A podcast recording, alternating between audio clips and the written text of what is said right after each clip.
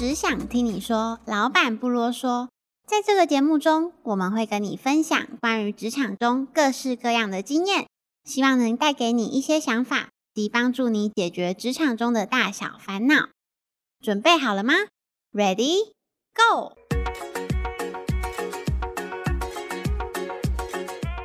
大家好，我是今天的节目主持人伊莲娜。今天这一集主要是想跟大家聊聊如何判断这份工作是否适合自己。其实上一集我们有邀请，就是比较属于新鲜的部分，与我们聊这个主题。但今天呢，这一集我是想要邀请一位外面的来宾，她是财库人力资源的马姐 m a m i s Hello，各位听众伙伴，大家好。为什么我今天会想要邀请这位来宾的原因，是因为我想要听听看新鲜人跟就是已经出社会一阵子当主管，那来回答这一份主题会有什么样不一样的火花呢？其实我身旁的朋友基本上都已经出社会大概三年了。那最近刚好有一位朋友，就是他在同一份工作已经待满三年了，但是他会。一直想说，嗯，这份工作还算稳定，但是好像又觉得没有什么成长，也没有学习到东西，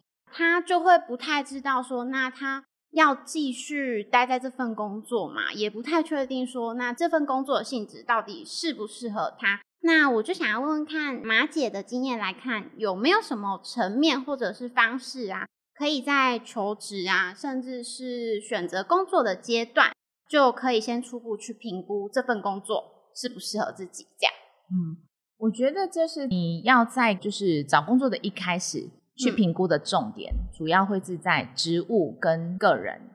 嗯，就是自己跟这个职务适不适合。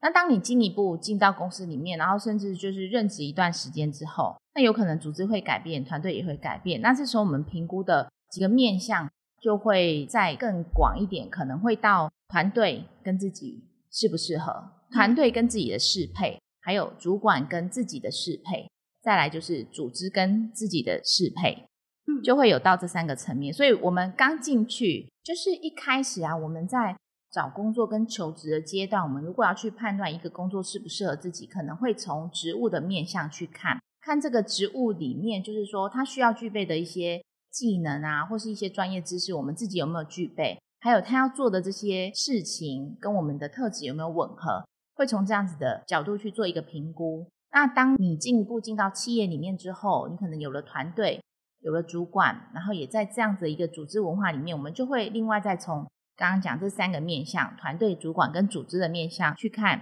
这个环境跟我们适不适合。那比如说你刚刚这个朋友，他可能。在现阶段觉得这个工作他蛮稳定的，但是他自己好像又要追求成长，那他就要去理清说他自己在工作上的价值观，目前来讲是以成长为优先，还是他想要追求的是稳定性？他要先去理清这个部分。那当他理清之后，他就要再回头去看，那我们的组织跟团队期待的是成长还是稳定？那如果诶他期待成长，组织也是期待成长，那当然他就可以在。这个环境里面继续，但是如果他期待的是成长，可是组织期待的是稳定，那可能他在这边就没有办法找到他想要的东西。那待久了，他可能就不会那么有动力，就会建议他是要换个环境。嗯，因为其实他目前来讲，他其实是想要追求成长，但因为大家也知道嘛，就是二零二零年就是刚好景气不是很好，再加上他。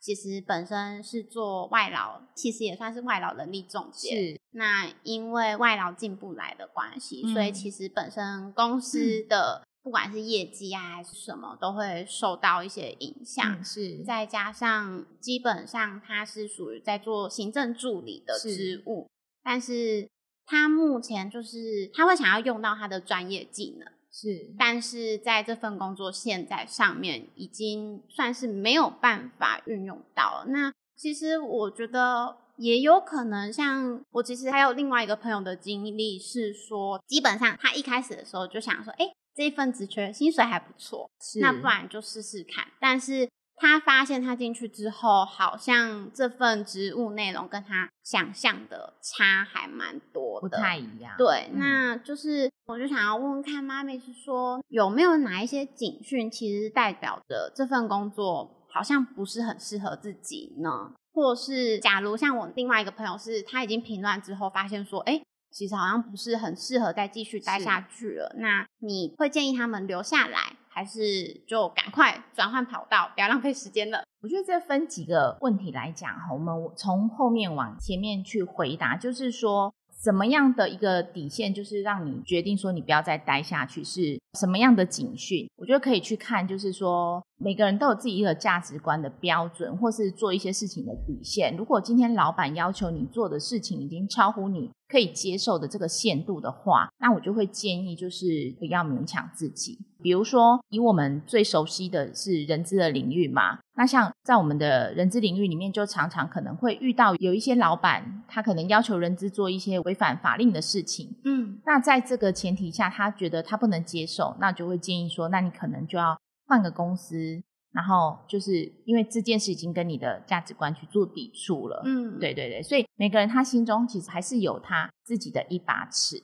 那再来另外一个就是前面那位想要。追求成长的伙伴，但是他可能现阶段他们的产业来讲是比较可能不容易做变换的，他怕换了也有风险。对啊，那我觉得其实现在的资源很多，再加上现在是斜杠的世代嘛，所以他其实有很多方式可以去做尝试。比如说，他可以从学习上先开始去做一个成长的尝试，比如说他可以听你们学到的说书啊等等，他可以自己利用下班后的时间。去做这样的一个学习，先去储备他自己的能量，等到整个景气回升之后，他也可以很快速的再把自己投入到这个就业市场里面，就是再转换到求职的这个角度上面去。对我觉得分这两个部分，嗯，可以去做思考。那其实刚刚 Marvis 的回答中，让我想到，像他的价值观比较是属于说，他想要能够运用到他的专业知识、专业证照之类的，是，但是。他的专业证照其实非常的多，然后他就会不知道说，那他到底要优先选哪一个证照的产业开始入门，开始投递履历。哦，对，那假设面临像这种，就是可能有很多证照，但不知道要选择哪一个。产业的人，你会建议他们可以先从哪一方面开始理清自己呢？其实我还蛮羡慕他的，因为他可以有很多证照做选择。那像马姐自己就只有一张证照，对，然后这张证照又很冷门，叫做职能分析，你可能连听都没有听过。那我会建议你那个朋友，就是他如果有很多证照，他可以把这些证照先按领域去区分，然后把它排下来之后呢。一到十，依旧是他在做这个证照的相关的事情的时候，可能有点勉强，不是那么开心。那十就是不用给他钱，他也愿意去做。嗯，就一到十去做评分，然后在每个领域上呢，去给他一个评分。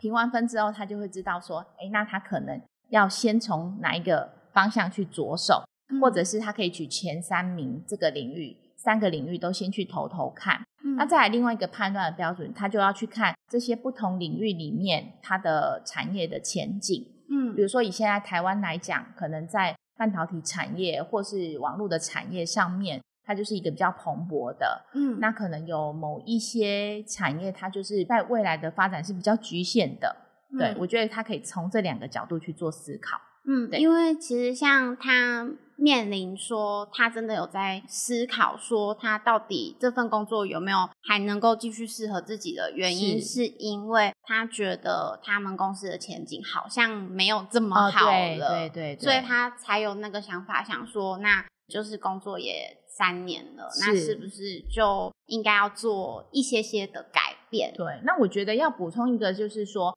其实大家当然呢要。转换大家都会有点担心跟害怕，可是其实有时候转换工作也是一种能力，就是你不能如果说今天企业看到你很稳定，因为现在时代已经不太一样，它的变化非常快。如果反而看到一个人他在一个工作已经十五年了，然后他又投履历来给我，可能会想说，那他有办法适应一个新的环境吗？我觉得这个其实也是现在蛮多企业会去思考的一个角度。嗯，对。而且因为其实就我自己的想法，我也会觉得说，哎，他已经在同一份工作做三年的行政助理，我甚至会想说，那是不是他投递履历，新公司会不会想说，嗯，可是你都做三年的行政助理，假设他下一份工作不是投行政助理，他可能是投其他，那我觉得就是可能站在公司的立场，他可能就会觉得说，哎，可是你好像没有什么相关的经验，或是我不确定说你有没有具备我们公司所要求要求的那个。我觉得这个部分呢，他其实可以从他现阶段的工作再去做一些拓展，就是在他现在职务里面。举我自己的例子好了，我原本只是一个单纯的业务主管，然后也自己会做一些开发的工作，但是我并没有在做授课。嗯，但是在某一次的机会里面，公司有可能需要有人去做一个短讲，然后那时候我自己蛮想尝试这样子的一个工作，嗯，我就自己推荐自己去接下了这个就是短讲的机会。那但是从那次机会呢，我就开启了我有很多去授课啊，或者去演讲这样子的一个经验，就是大家就开始会来邀约我，那公司也觉得我有这样的潜力，可以开始安排我去帮公司做一些销售的课程啊，或是顾客企业内训的课程。嗯，对。那我觉得像这样子，在一个能力上的拓展，其实是自己去打造跟争取来的。对，比较难从就是一个现成的工作上你就找到就。是自己完全想要的工作内容。嗯，我觉得这样的方式其实真的还蛮好的，就是其实可以多尝试一些不只是自己职务的内容，对，可能可以借由这样的方式挖掘到自己其他的特质啊，或是一些不同的潜力。说不定就是你刚好借由这样子，或是你多去上课啊，考证照的时候，就是。可能那边的讲师就觉得哦，你这个人还不错，就会被看到。对，嗯嗯，感觉这样子呢还不错耶。对，好的，那今天这一集就先到这边，感谢 Mavis 与我们这一集的分享。好，谢谢大家，也祝大家在职场都可以顺利，很开心。好的，那如果你们对于职场中还有其他想要问的问题，也非常欢迎你们到 IG 留言给我们，或是与我们互动哟。那就先这样喽，拜拜，拜拜。如果你喜欢这个节目，觉得这个节目有帮助到你的话，不论你是在哪个平台收听，请帮我们按赞、留言及按下五颗星的评价，让我们一起掌握职场大小事，勇往直前。如果你在职场中有其他想了解的事，欢迎你到 IG 留言给我们，或许有机会我们会在节目中为你解答哦。下集节目见。感谢你的收听，拜拜。